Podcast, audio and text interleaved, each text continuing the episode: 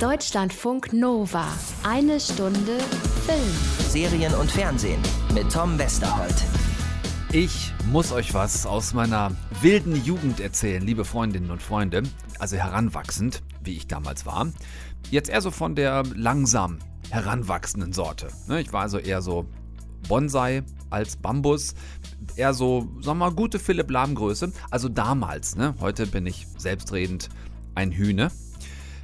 Aber damals, ähm, ja, also von eher geringerer Körpergröße her, war ich trotzdem maximal Basketball fixiert. Ne? Und das lag nicht etwa an Brandhagen, dem TUS Bramsche oder Germania Trier oder was es sonst noch an Bundesliga-Basketball gab. Es lag einzig und allein an denen hier.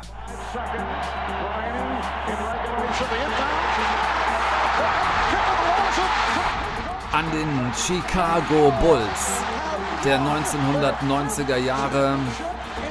Die Chicago Bulls mit dem besten Basketballer aller Zeiten, Michael Jordan, dem zweitbesten Basketballer aller Zeiten, Scottie Pippen, später dann auch dem drittbesten Basketballer aller Zeiten, Dennis Rodman, Steve Kerr, Tony Kukoc und all den anderen Giganten in den feuerroten Jerseys. Und jetzt 22 Jahre nach dem letzten, dem sechsten Titelgewinn dieser absoluten Ausnahmemannschaft, gibt es eine Doku auf Netflix, The Last Dance. Da geht es ganz speziell um diese letzte, die sechste Meisterschaft des Golden Teams der Bulls. Es ist der absolute Wahnsinn. Hört's euch bitte an, auch wenn ihr jetzt nicht die allergrößten Fans von Sportdokus seid. Diese hier ist filmisch und vom Aufbau, vom Spannungsbogen her wirklich überragend. Freut euch darauf. Genau wie auf unseren Gast heute, den wunderbaren Franz Rogowski. Getroffen habe ich den noch während der Berlinale zum neuen Petzold-Film Undine. Wurde ja nun auch verschoben wegen Corona. Heute erinnern wir uns mal ein bisschen daran. Anna Wollner kommt auch per Leitung zu uns gleich schon, hat eine neue Serie dabei und ich habe was Spannendes in der Dreisat Mediathek gefunden. Da freue ich mich auch schon drauf. Also, blocken, Rebound holen, Turnover, passen, Dunking, Sack zu. Deutschlandfunk Nova. Eine Stunde Film. Anna, Tom. du sagst, der ist ein Wunderkind.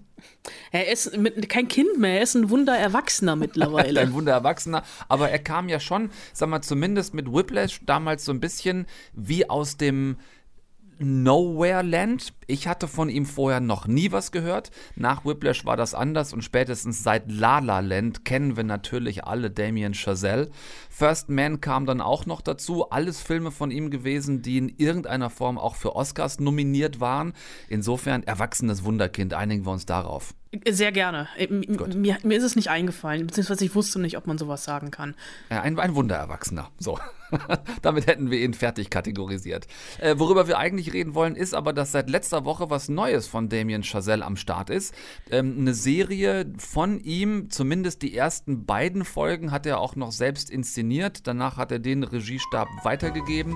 Und äh, ja, also ganz überraschend, weil er das noch nie gemacht hat, geht es um Musik. Kiss me in the morning, and then you call me late at night. You were pretty fantastic tonight. I tell you what I'm thinking. First time I've seen my club full. You always seem to get it right.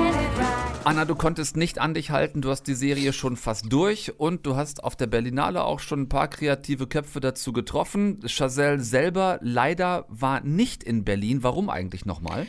Der ist äh, kurz vorher Vater geworden und ist mit war mit Windelnwechseln beschäftigt. Gut, das sei ihm insofern äh, nachgesehen, dass er deswegen nicht gekommen ist. Lass uns vielleicht erstmal die Eckdaten checken. Worum geht es in The Eddie?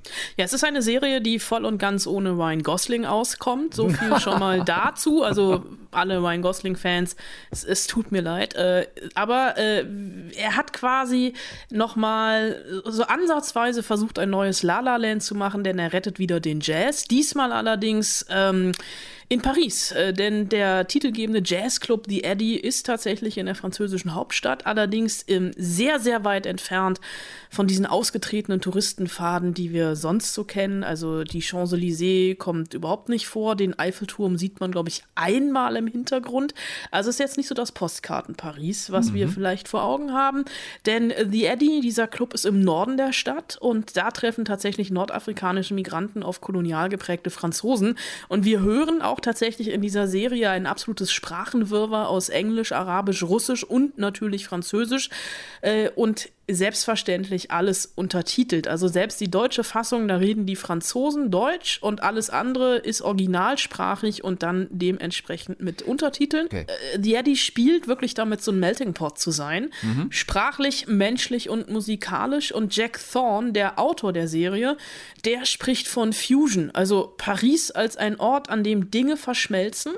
Und da kommt eben der Jazz ins Spiel, denn da ist es ja genauso. It felt like jazz was a very interesting way to tell the story of the excluded and the included. The idea of putting um, the Eddie, the club, um, in the 18th and the relation and, creating a relationship between the inside of Paris and the outside of Paris and the way those two communicate with each other. Tone of the show is that music has to be integral to it. The tone of the show is that this has to be about musicians, and the tone of the show was let's let's find a way of talking about what Paris is and the way that these major cities are developing. Paris als Heimat für einen Jazzclub der Ausgangs- und Handlungsort für die Serie ist und es geht, also diese Serie hat natürlich auch eine Handlung.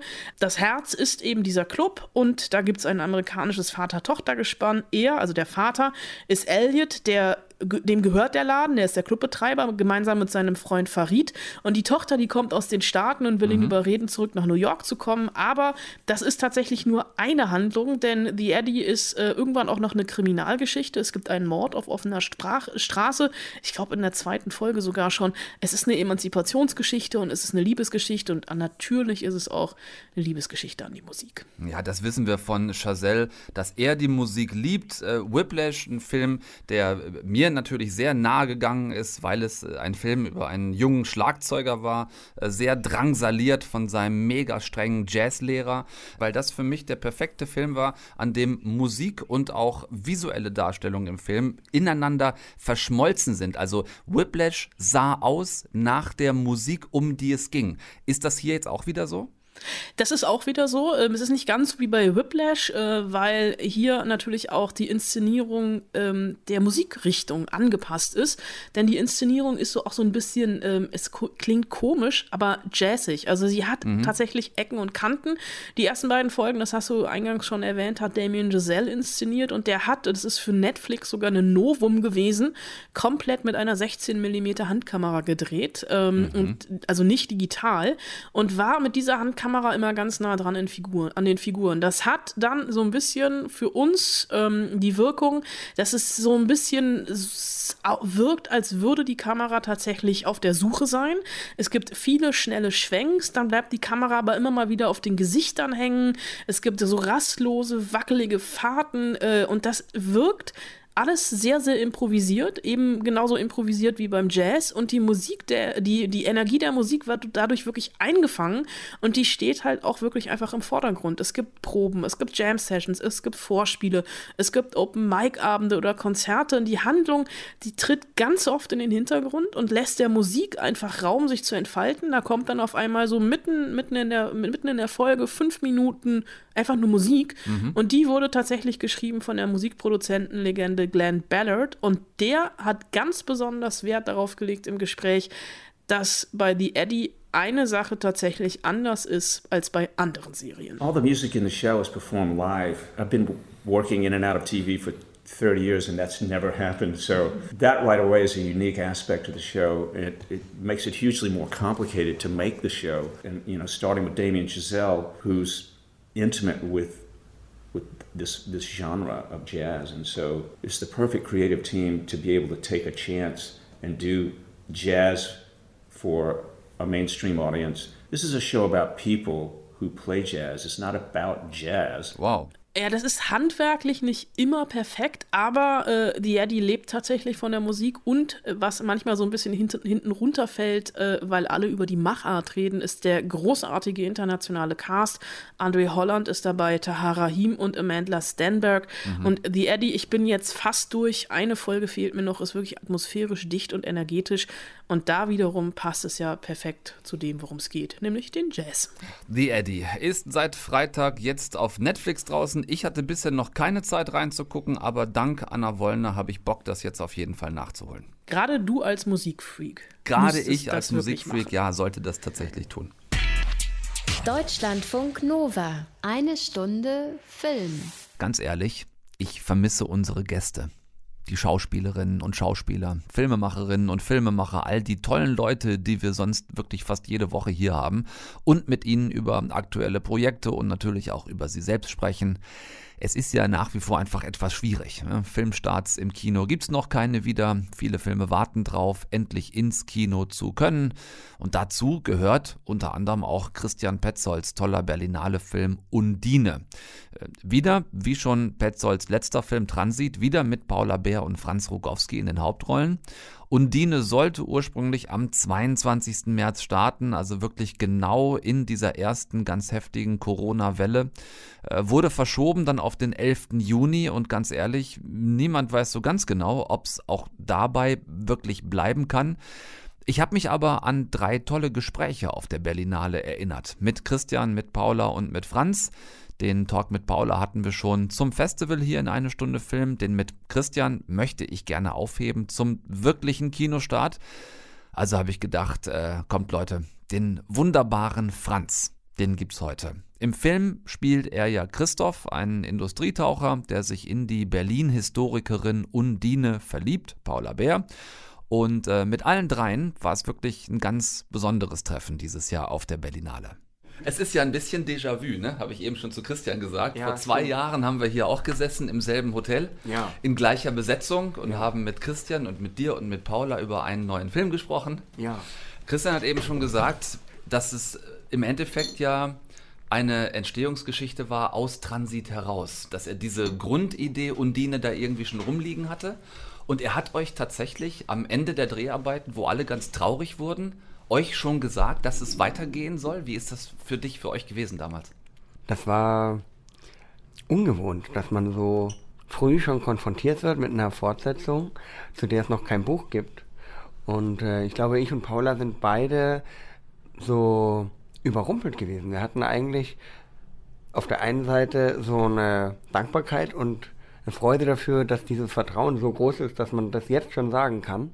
Und gleichzeitig hatten wir aber auch so einen Mechanismus, der einfach von der Arbeit als Schauspieler kommt, dass wir so dachten, was hast denn du da eigentlich für ein Drehbuch? Ich meine, zeig mal erstmal, was du da überhaupt geschrieben hast. Und das gab es ja noch nicht. Nee, nee, da war noch nichts da. Und dann wussten wir aber schon, das machen wir und äh, das ist auch, kann ich sagen, äh, wirklich toll, sich zu kennen und gemeinsam äh, einen Weg zu gehen, der eben länger ist und mehr ist als nur äh, eine Produktion und dann Tschüssikowski. Was würdest du sagen, macht diese Zusammenarbeit zwischen euch dreien so besonders, vielleicht auch nicht vergleichbar mit, mit anderen Zusammenarbeiten? Dass wir uns so lieben. Wie zeigt sich das? Das zeigt sich in äh, sehr vielen Umarmungen am Set, ähm, viel Lachen und äh, einer großen Entspannung.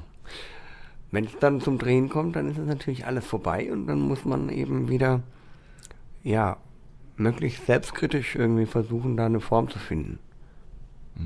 Ist Christian als Regisseur so, wie er als Gesprächspartner ist? Also äh, er- erklärt er lange und ausführlich, bevor ihr anfangt zu arbeiten? Er ist ein sehr ausführlicher und gründlicher Erklärer. Aber er ist auch ein Zuhörer und er ist vor allem auch jemand, der wissbegierig ist. Also er ist jemand, der, obwohl er schon so voll ist von so vielen Dingen, immer noch, also wäre ein Schwamm, würde man sagen, er hat immer noch ein enormes Saugvermögen. Wichtig ist ein Verhältnis, eine Beziehung, dass man irgendwie ein Verhältnis hat, sei es zur Form, sei es zu dieser Figur, sei es zu dem Inhalt. Äh, aber mit Hass kann man auch sehr gut arbeiten oder mit Angst. Mit Angst wird eigentlich am meisten gearbeitet. Das heißt, es ist situationsabhängig, wo du jeweils die, die Motivation herholst? Ja, es hatte auch manchmal was mit Tagesform zu tun. Äh, die Figur natürlich, die ganz andere Welten mit sich bringt. Und die Geschichte. Ähm, ja, wenn ich jetzt irgendwie äh, Jesus am Kreuz spiele, dann habe ich sicher eine andere Erfahrung, ähm, als wenn ich irgendwie einen Friseurladen in Magdeburg habe. Wie war diese Unterwassererfahrung? Die war toll. Es war ganz toll, so abzutauchen und in seinem eigenen Element zu schwimmen. Ähm, nur eine Funkverbindung nach außen. Das äh, waren die schönsten Drehtage. Klingt so ein bisschen so, als ob es deshalb am schönsten gewesen wäre, weil du da unten deine Ruhe hattest.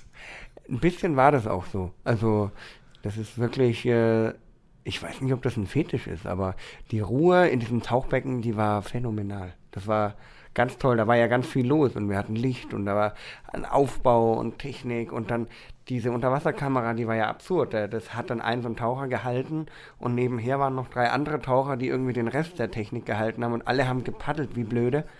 Aber akustisch war diese Welt eben vollkommen friedlich und ich bin Mensch, der nicht sehr viel hört. Ich höre halt links 15 Prozent und rechts gar nichts und ähm, die Tatsache, dass von mir da unten niemand mehr verlangt, irgendwas zu hören, und wenn, dann kommt es halt über einen kleinen Kopfhörer im Ohr, hat mich wahnsinnig entlastet. Und dieser, ich habe zwischendurch gedacht, dieser spezielle ähm, Tauchanzug, den Industrietaucher ertragen, das ist ja nicht so der bequeme Neopren mit einer kleinen Maske, sondern dieses Helmding und so.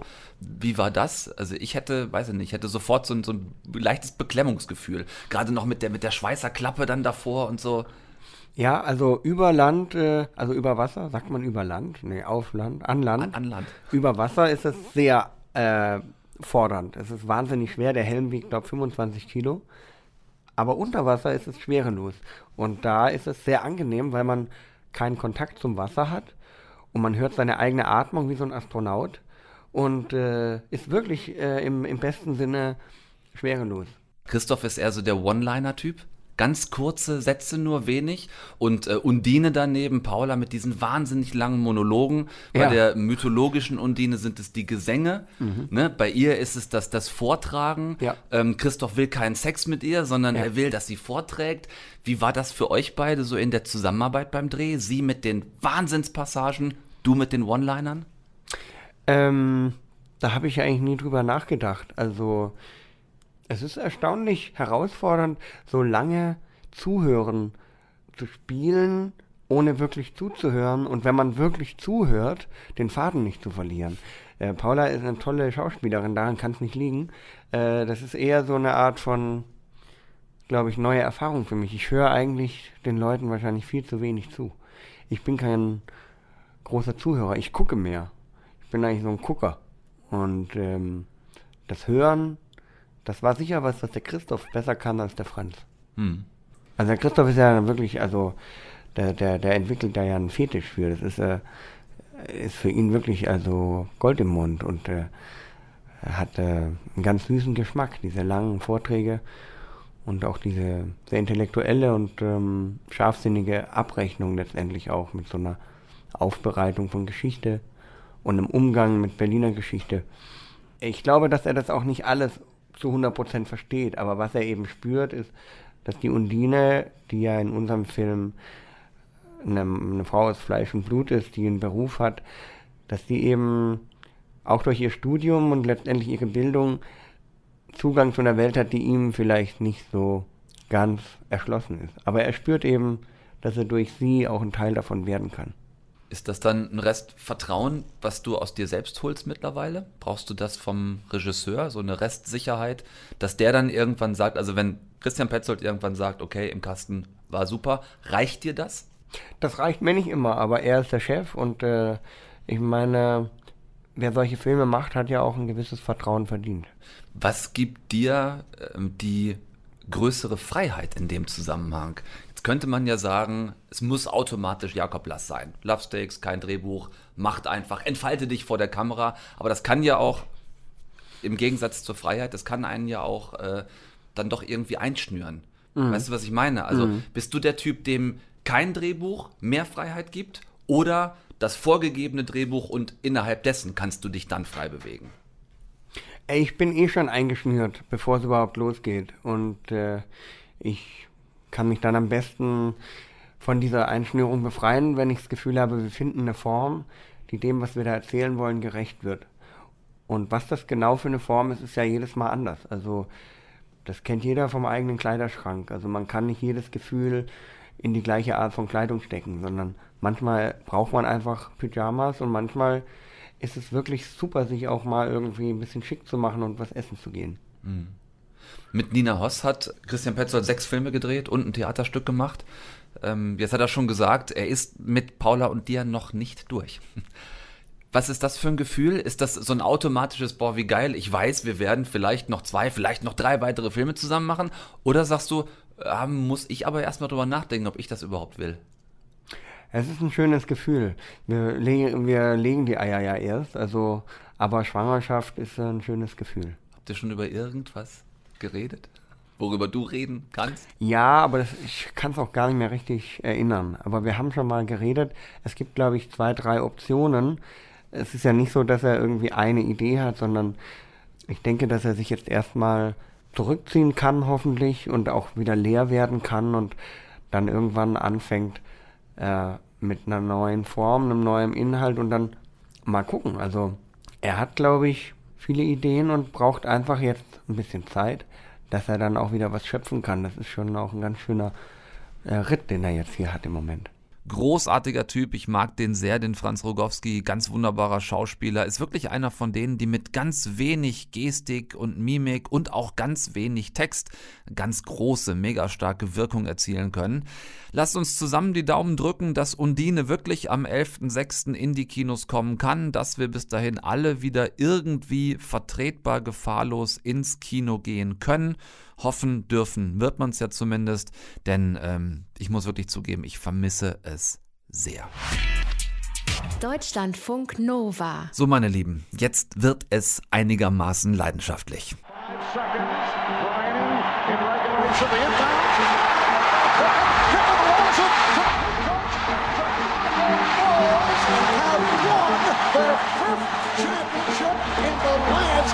Wir sind in den 90er Jahren, ganz genau in der NBA-Saison 1997-98, dem Ausgangspunkt der irrepackenden Sportdoku The Last Dance.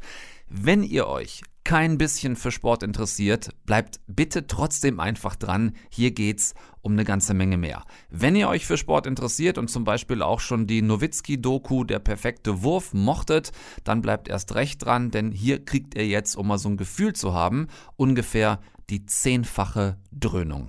Zehnmal 50 Minuten über die spannendste Vereinsmannschaft aller Zeiten. Vergesst Real Madrid oder den FC Barcelona, Manchester, Chelsea, Liverpool, den AC Milan oder Juve. Es ist alles langweilig wie Hulle gegen die Chicago Bulls der 90er Jahre. Die Chicago Bulls mit Michael Jordan, Scottie Pippen, später dann auch mit Dennis Rodman, trainiert vom einzigartigen Trainergenie Phil Jackson. Ich habe damals jedes Spiel gesehen, das ich irgendwo gucken konnte, war in den 90ern tatsächlich nicht so leicht, aber ich habe verschlungen jeden Fetzen, den man irgendwo aufschnappen konnte. Ich hatte Basketball im Sportabi und es gab sportlich wirklich nichts neben den Chicago Bulls. Ich hatte Air Jordans, ich habe ständig eine 23 überall hingemalt, Jordans Rückennummer, ihr ahnt den Fall so ungefähr. Los geht's in der Doku mit eben der angesprochenen Saison 97-98, als das Management des Clubs schon mit Trainer Phil Jackson zerstritten war und man die Mannschaft, einige waren über 30, langsam einfach für zu alt hielt und äh, mit Gewalt ein Umbruch her sollte. This will be Phil's last year as the coach of the Bulls. At the conclusion of the year, uh, we'll look towards the future. After the fifth championship, we realized, other than Michael, the rest of the guys were probably at the end of their high productive years. And we realized maybe this was the time to do a rebuild. Ein fataler Fehler, denn Leistungsträger wie Jordan, Pippen, Rodman, auch Steve Kerr, äh, Tony Kukoc, ähm, Ron Harper, äh, Bill Wennington, der massige Center der Bulls, die werden oft vergessen. Äh, für sie alle war Phil Jackson der wichtigste Mann im Team. Der Trainer war untouchable und damit begann ein echter Intrigenkrimi zwischen Vereinsführung, Management und dem Team. Und das ist hier so mega spannend erzählt mit so guten Archivbildern von damals und äh, dazu immer wieder Interviews mit den, mit den Stars von damals und von heute. Mittlerweile alle so Mitte, Ende 50. Äh, Scotty Pippen zum Beispiel, der noch heute kein Verständnis dafür zeigt, dass die Bulls dieses Team damals einfach aufbrechen wollten. We felt like Ja, und das waren sie. Äh, Weggefährten wie Magic Johnson kommen zu Wort, der selbst äh, einen, einen 34-jährigen Michael Jordan äh, noch als damals konkurrenzlos angesehen hat. Just didn't seem real. There was none other like him. His balance, his footwork. Hmm. Hm, hm, hm, schwärmt Magic Johnson. Und natürlich hören und sehen wir immer wieder Michael Jordan selbst, gefilmt bei sich zu Hause im Ledersessel mit bereitliegender Zigarre und einem Whisky daneben, der aus heutiger Sicht erzählt, was er damals einfach nicht verstehen und nicht einsehen konnte. We're entitled to defend what we have until we lose it. The only question, how long can it last? Die Bulls waren das beste Team damals, ohne jede Frage. Sie hatten bereits fünf Meisterschaften gewonnen, vor der Saison 97 zuletzt zwei Meisterschaften in Folge und dieses Team sollte einfach zerschlagen werden, weil das Management mit starken Persönlichkeiten wie Trainer Jackson, mit Jordan, Pippen und Rodman nicht zurechtkam. Das hat damals niemand verstanden. Heute würde in so einem Fall vermutlich eher das gesamte Management gefeuert, aber in den USA, vor allem damals, mit den meist privaten Vereinsbesitzern, das ist ja ein bisschen anders als hier, die Vereine werden in der Regel besessen von Menschen, denen der Verein ganz schlicht und einfach gehört. Ähm, damals war das eben anders und es sollte natürlich auch eine Machtdemonstration sein des Clubs, vor allem gegenüber Phil Jackson und dem mittlerweile auch öffentlich deutliche Worte sprechenden Megastar Michael Jordan. Wenn ihr wirklich auf Thriller spannende Art was über Profisport lernen wollt, wie Vereinswirtschaftsunternehmen funktionieren und wenn ihr dabei auch noch der besten Mannschaft aller Zeiten beim Basketball zaubern zugucken wollt, wenn ihr nochmal sehen wollt, warum man Michael Jordan zu Recht His Ernest nannte und bis heute nennt und warum Sorry Will Chamberlain und Kareem Abdul-Jabbar und warum Michael Jordan ohne jede Frage der GOAT ist, der Greatest of All Times, dann guckt euch bitte The Last Dance auf Netflix an. Zehn Folgen sind es insgesamt. Acht davon sind jetzt schon draußen. Die letzten beiden kommen am 18. Mai, also bald. Ihr könnt also quasi jetzt, äh, wenn ihr jeden Tag eine guckt, bis zum Ende so im täglichen Rhythmus durchbingen. Ich habe nie eine packendere Sportdoku gesehen. Manche Folgen habe ich sogar schon zweimal geguckt. Gebt euch das bitte. Deutschlandfunk Nova. Eine Stunde Film. Ja, heute haben wir 51 Arten bis jetzt gefunden, obwohl wir in einem extrem herausragenden Biotop sind. Eine Nacht wie heute, da sollten eigentlich 100 Arten oder mehr zu notieren sein. Ich kann mich eben zurückerinnern, dass ich in den 80er Jahren noch Lichtfänger erlebt habe und da kamen in einer Nacht auch 150, 170 Arten und das war so voll, dass man gar nicht rantreten konnte. Also so wie wir heute hier stehen, konnten wir eigentlich am Licht gar nicht uns bewegen. Wir wären total übersät gewesen mit Insekten. Noch sind hier ja einige Falter zu sehen. Könnten sie wirklich bald aus der Umwelt verschwinden? Oder ist alles nur Panikmache? Ja, das ist eine gute Frage, ne? denn das wird ja ganz oft behauptet. Ihr, ihr kennt das alle gerade bestens von Corona.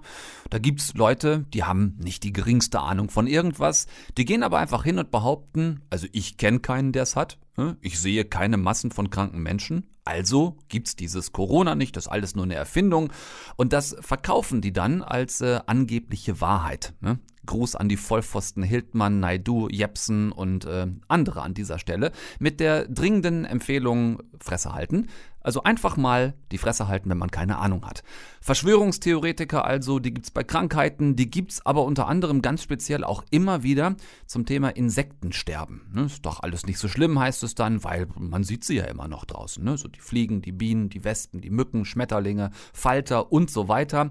Wenn man sich aber auch hier mal die eigene unqualifizierte Meinung verkneift und stattdessen mal, ganz verrückt, denen zuhört, die sich wirklich damit auskennen, weil es ihr Job ist und sie den seit vielen Jahren machen, dann kommt stattdessen das hier dabei raus. Das Insektensterben ist auf alle Fälle Realität. Das haben ja die Studien nachgewiesen und letztendlich zeigen es auch meine eigenen Beobachtungen.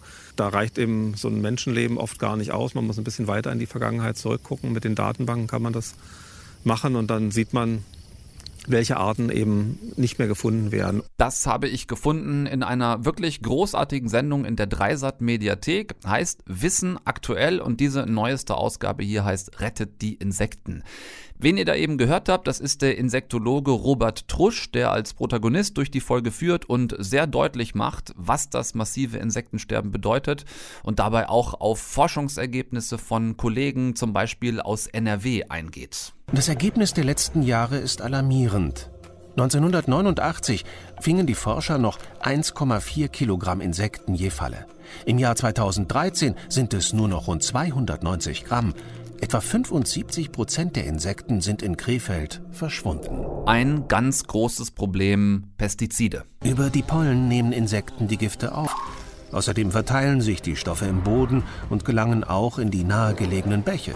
Auch ganz speziell eingesetzte Insektizide sind am Ende ein massiver Schuss ins Knie, weil das Insektizid natürlich nicht unterscheiden kann, ob es einen Schädling tötet oder einen Nützling. Das sieht man zum Beispiel dann an den Auswirkungen eben auf die Bienen. In freier Natur finden nur rund 55 Prozent der Tiere den Weg zum Bienenstock zurück.